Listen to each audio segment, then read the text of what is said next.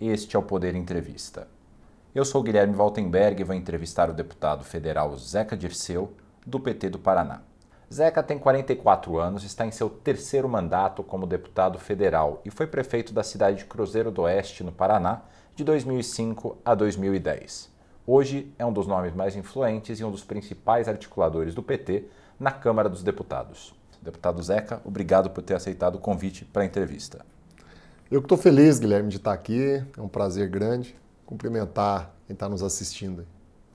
Agradeço também a todos os web espectadores que assistem este programa. Essa entrevista está sendo gravada no estúdio do Poder 360 em Brasília, em 13 de julho de 2022. E para ficar sempre bem informado, inscreva-se no canal do Poder 360, ative as notificações e não perca nenhuma informação relevante. E eu começo a entrevista perguntando: neste fim de semana, deputado, um militante do PT, o Marcelo Arruda, ele foi morto no Paraná, teu estado, por causa de uma discussão com um apoiador do presidente Jair Bolsonaro. Vocês esperam novos atos de violência na campanha presidencial desse ano? Guilherme, a gente espera e vai trabalhar para que um assassinato político, um fato tão triste como esse, não se repita nunca mais. Agora, o mais, mais triste do que o fato que aconteceu é identificar que o que antecede, que antecede o fato é bastante condenável, né? O presidente Bolsonaro, por exemplo, trata e trabalha como método, né? O cultivo ódio, o estímulo à violência, a armar as pessoas, a aposta no conflito. Então, ele tem grande responsabilidade nesse caso e em outros que aconteceram. Né? A gente tem inúmeros exemplos de atos de violência, porque não pode se considerar violência só quando chega a essa extremidade de matar alguém.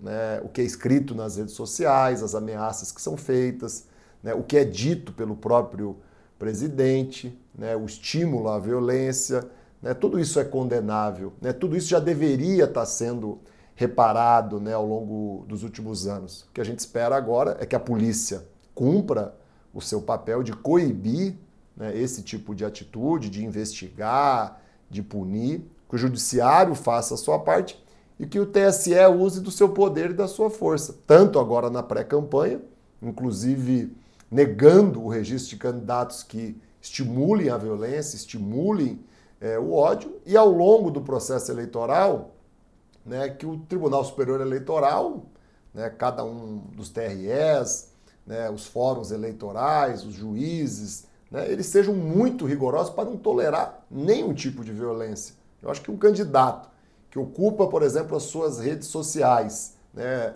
para estimular o ódio, para trabalhar é, com a mentira, ele tem que ser punido exemplarmente, inclusive do ponto de vista financeiro, perdendo o fundo partidário. Né? Espero que o TSE cumpra esse papel. Da nossa parte, nós vamos fazer o que cabe a nós fazer as denúncias, fiscalizar, estimular as pessoas a fazer o mesmo e, ao mesmo tempo, estimular os nossos candidatos, a nossa militância a não reagir, né, a não aceitar provocações. Nós sempre fizemos campanha pautados pela paz, pelo equilíbrio, pelo bom senso, pelo diálogo e pelo respeito aos diferentes. Quando o Lula escolhe o Geraldo Alckmin para ser o vice dele, ele está dando uma prova inquestionável de que a gente sabe conviver com os diferentes, sabe conviver até com aqueles que, em determinados momentos, foram adversários nossos em disputas eleitorais, como o PSDB foi, como o Alckmin foi em muitos momentos. Então, senhor, na sua avaliação, é, o incentivo atos de violência poderia levar o TSE a não deferir uma candidatura. Isso o senhor se refere ao presidente Bolsonaro? O senhor acha que o TSE deveria barrar a candidatura dele? Eu acho que é muito difícil barrar uma candidatura presidencial. Agora, uhum. é isso que dispõe a lei e é essa que é a obrigação do TSE. Nós, não, nós sabemos que o Bolsonaro não age sozinho.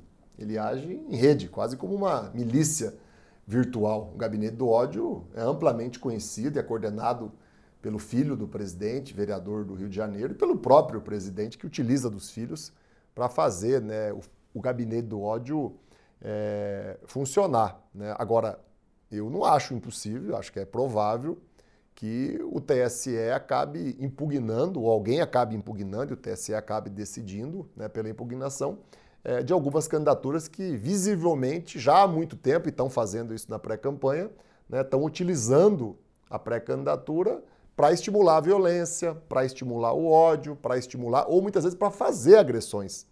Né? E as agressões que são feitas no plano virtual, as agressões que são feitas na ruas, em eventos, é, elas são sim passíveis né, da impugnação de um registro de candidatura, como são passíveis né, da penalidade durante o processo eleitoral, tirar essas pessoas da TV, aplicar uma multa. Eu acho que isso ajudaria muito no processo. O senhor falou que uma das orientações do PT é para não aceitar provocações. Ontem também no evento, nessa quarta-feira, que o Lula, Lula, esteve aqui em Brasília, é, uma parte da pregação do, de todas as pessoas que falaram no evento foi de não se intimidar.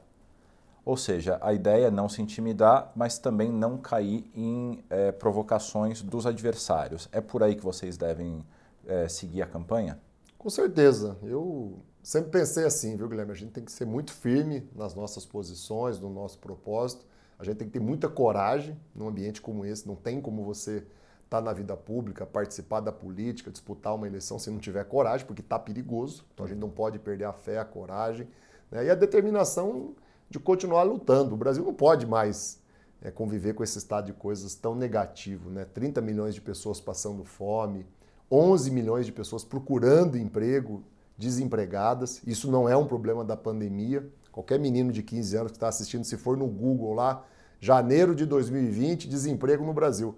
Já estava em 11 milhões. Antes da pandemia, os dados do próprio governo já mostram a inflação disparando, o dólar nas alturas, o combustível subindo. E quem jogar fome no Brasil em março de 2020, a pandemia nem tinha começado, o Brasil já tinha voltado para o mapa da fome. Então a gente não pode se intimidar, a gente não pode recuar, porque o país está num momento trágico, né? E, nós somos a alternativa de poder. É a nós que a população está dando sinais de confiança. É ao presidente Lula que as pesquisas da população está né, tá mostrando confiança, esperança, expectativa de mudança, expectativa de uma vida melhor de novo. Uhum. E existe algum receio dentro da campanha de um ataque ao pré-candidato Lula? sempre existe, isso foi acentuado agora e pode ter certeza, a gente não vai ficar dando detalhes, porque para a questão de segurança não se dá detalhes, mas os cuidados que já tinham sido redobrados, triplicados, foram agora ainda mais redobrados, ainda mais é, triplicados, não só, viu, Guilherme, em relação ao presidente Lula, em relação aos nossos pré-candidatos ao governo do Estado, senadores, deputados, em relação à nossa militância, em relação aos nossos eventos. Né? Nós já vimos né, ampliado os cuidados e a partir de um assassinato né, de um militante, de um dirigente que estava num local privado, com a sua família, com seus amigos, em paz, em harmonia, com as marcas, com a temática do PT celebrando o seu aniversário, é claro que isso é um sinal de que a gente precisa ter um cuidado ainda maior e acho que isso vale é, para todos que estão enfrentando o bolsonarismo, né, o fascismo né, esse cultivo ao ódio, à violência, às armas, que é característico do presidente. Por isso que eu classifico ele sempre como grande responsável. Foi ele que engatilhou né, o assassinato do Marcelo Arruda. Eu não tenho dúvida nenhuma disso espero que as pessoas percebam. Né? E isso não é um sentimento cristão.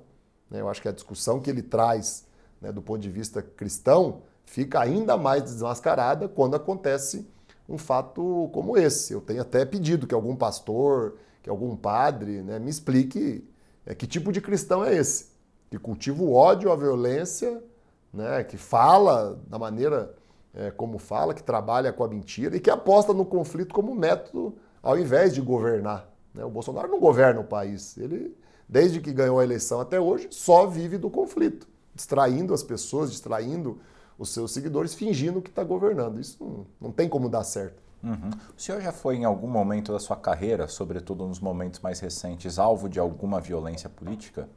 Poucas vezes, né? Fisicamente, presencialmente.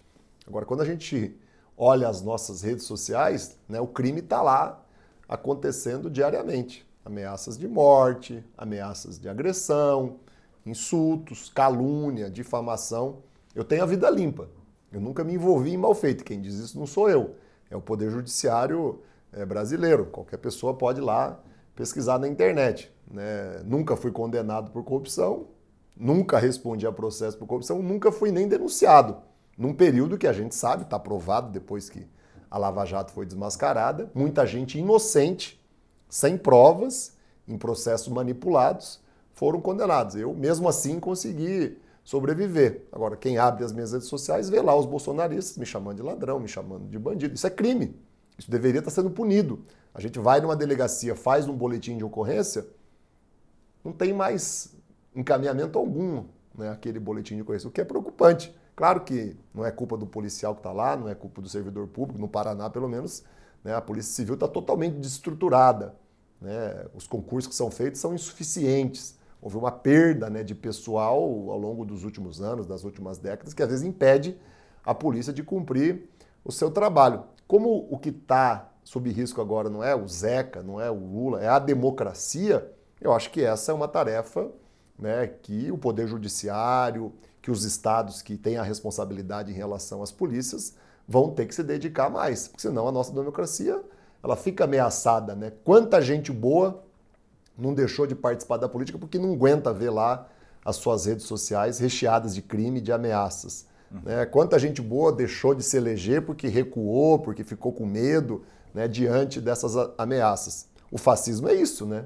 É um método que eles usam para tentar avançar né, na conquista de espaço da política e de se manter no poder. Mas da minha parte eu não me, não me calo, não me tiro sono, eu encaro com muita firmeza né, essas ameaças, essas agressões e essas ilegalidades que diariamente, pelo menos no campo virtual, são cometidas. Mas no campo presencial, assim, eu tive muito poucas situações, assim, nenhuma que eu me recorde agora.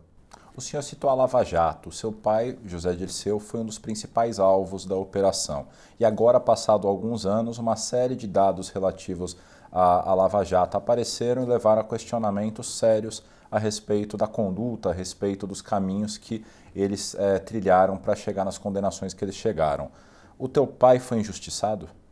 Com certeza, do mesmo jeito que as condenações do presidente Lula foram anuladas, a do meu pai e de outros, do PT, de outros partidos, elas também serão anuladas. Né? Porque o juiz, e no caso é o mesmo juiz, o Sérgio Moro, ele não cumpriu a sua obrigação né, de imparcialidade. Ele foi parcial, ele tomou lado, né, ele estava agindo na acusação de algo que ele mesmo ia julgar. Aconteceu isso com Lula e as conversas né, da Vaza Jato, né, as trocas de mensagens ali do juiz com os procuradores em relação ao meu pai evidencia isso talvez de uma forma até mais ampla do que foi o caso é, do presidente Lula. Então eu tenho uma crença muito grande nisso, ele tem, os advogados têm, agora tudo tem seu tempo. O judiciário ainda está analisando, está avaliando, a gente precisa confiar e acreditar. E o Sérgio Moro, nessa semana, lançou a sua pré-candidatura a senador pelo teu estado. Como é que é a tua avaliação sobre a entrada do Moro na política? Primeiro, ele desrespeitou o Paraná, né? ele abandonou o estado, né? foi para uma aventura em São Paulo que ele só não deu sequência porque ele cometeu outro crime, ele cometeu uma ilegalidade, né? ele falseou né, a sua residência, o seu domicílio eleitoral. Então eu acho que ele volta para o Paraná ainda mais enfraquecido do que ele já estava. Ele já aparecia sem grande importância nas pesquisas, né? nunca liderou nenhuma pesquisa é, com folga e vai ter uma disputa duríssima é, para o Senado, não só pelo candidato que está à frente dele, mas tem vários outros candidatos ainda pouco conhecidos. Nós ainda não apresentamos o nosso, né, que vai compor a nossa chapa, né? O Requião está definido como nosso pré-candidato ao governo do Estado, mas nós ainda vamos definir o nosso pré-candidato ao Senado. Agora, uma convicção eu tenho, ele vai ser derrotado. Uhum. É, ele não é uma pessoa confiável. Né? Eu não consigo imaginar um eleitor acreditando num juiz ladrão. Eu não consigo imaginar o eleitor do Paraná é, votando num juiz que, ao invés de julgar, ele tomava o lado da acusação, ele ajudava a produzir, a distorcer provas. Né? Então eu acho que essas coisas que já apareceram no momento em que a Vaza Jato publicou as conversas, né, no período da campanha, obviamente nós vamos mostrar, nós vamos relembrar as pessoas que papel ele cumpriu. Ele ajudou a romper a normalidade democrática do país quando, de forma premeditada, ilegal, imoral, né, retirou da disputa o candidato que estava em primeiro lugar, que era a posição que o Lula ocupava. Né? Então eu acredito que ele talvez até consiga registrar a candidatura, disputar. Muitas vezes os partidos estão recusando ele, já aconteceu outras vezes, a gente pode ter surpresa até o registro da candidatura, mas caso ele consiga, caso ele venha disputar, eu estou muito convencido da sua derrota. Falando agora sobre a pauta da Câmara dos Deputados, onde o senhor tem mandato. O PT apoiou a chamada PEC das Bondades, que aumenta o Auxílio Brasil, cria voucher para caminhoneiro e para taxistas e também aumenta o Vale Gás. Por que, que o PT apoiou essa PEC, sendo que ela está sendo proposta em ano eleitoral e há questionamentos, inclusive, sobre a legalidade da mudança nesse ano desses programas sociais?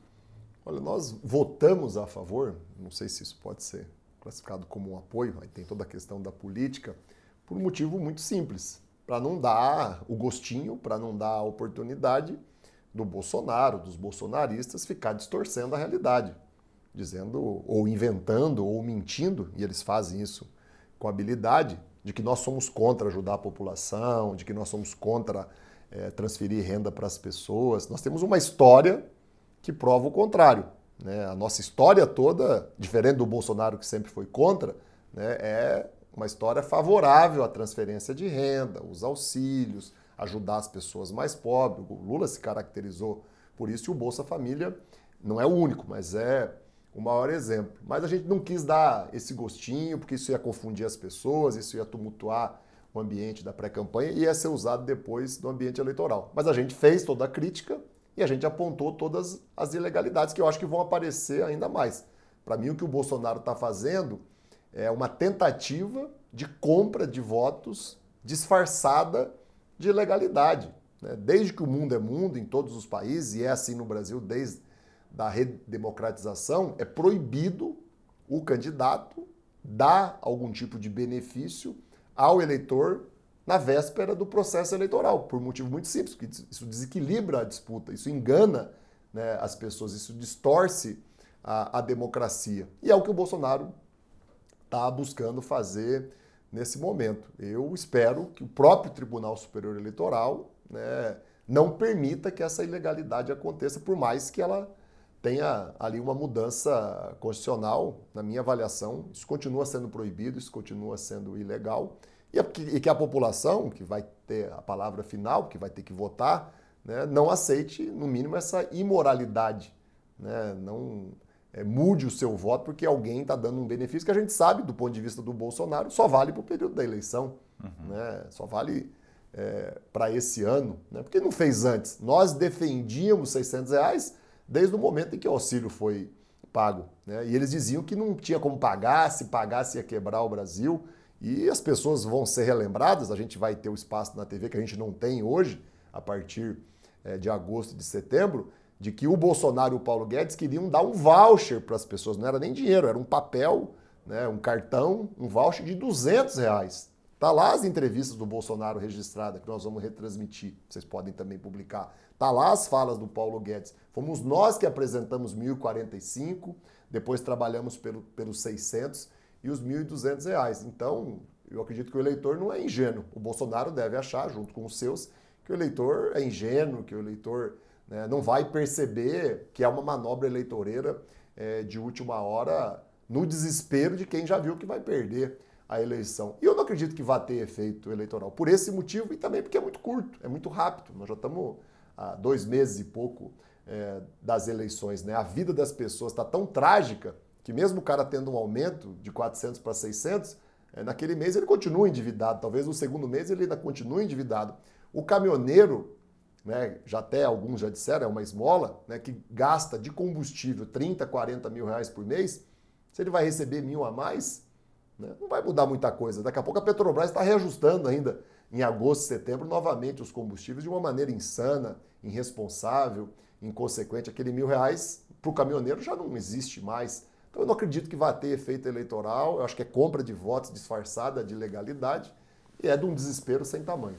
Então o senhor acha que tem chance de a justiça barrar esse pagamento? Eu acho que o Tribunal Superior Eleitoral deveria né, tomar uma atitude. Né? Alguém vai acabar, nós não vamos provavelmente judicializar para não dar também essa margem, mas alguém vai acabar judicializando esse assunto. Eu não acredito que não vai ter nenhum cidadão, nenhum partido, né, nenhum advogado que deixe de fazer né, a judicialização desse tema. Perfeito. O senhor é próximo ao presidente da Câmara, Arthur Lira. Tem alguma chance de, no eventual governo Lula, ele continuar na presidência da Câmara com apoio do PT?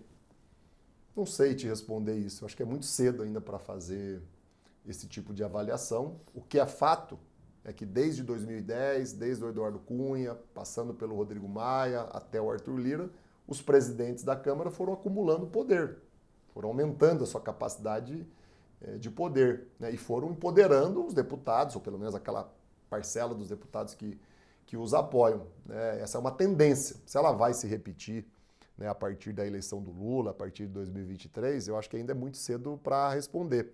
O que vai responder essa pergunta é o resultado das urnas.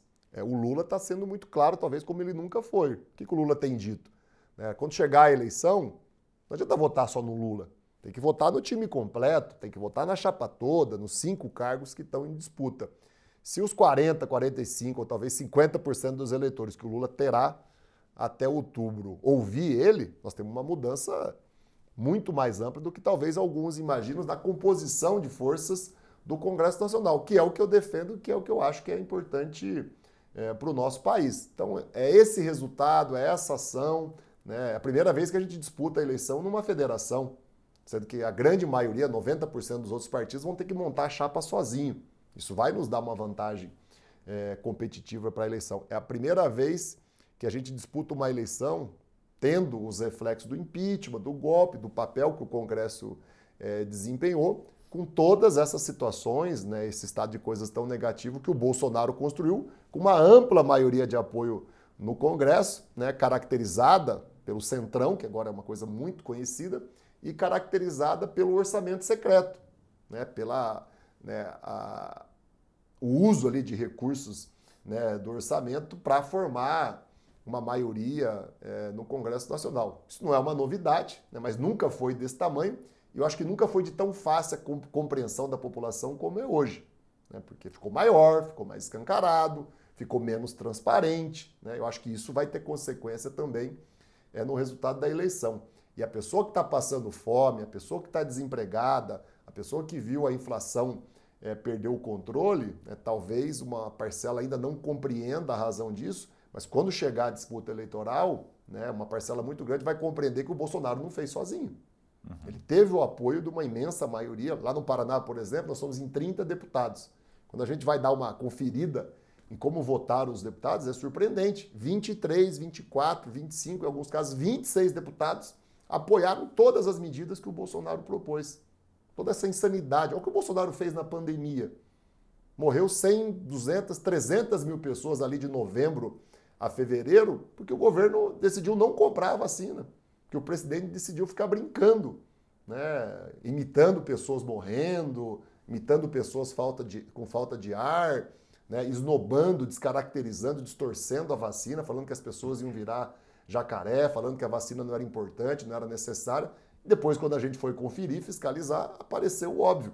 Né? O objetivo era outro, né? tinha uma tentativa de cobrança de propina para que o governo comprasse a vacina. Como é que pode o Congresso apoiar um governo que lá na pandemia adotou essa postura? Que bom que o Senado agiu diferente, que bom que teve a CPI no Senado e que mostrou a verdade, desfazer um, desfez uma série é, de mentiras. Então, acho que essas coisas vão ter consequência né, a partir de agosto, setembro, quando as informações chegam de maneira mais direta e quando a população se interessa mais também uhum. né, pela eleição, vai ter que decidir o voto. Eu acredito numa mudança muito grande no Congresso Nacional. Eu acho que ela é necessária, né, além da vitória do Lula, eu acho que essa mudança no Congresso é necessária para que o Brasil volte a ser feliz de novo, para que esse país volte a gerar emprego, volte a distribuir renda e volte a colocar principalmente a educação como a grande prioridade da nação. Eu sou apaixonado pela educação, é a área que eu escolhi para atuar aqui desde que eu cheguei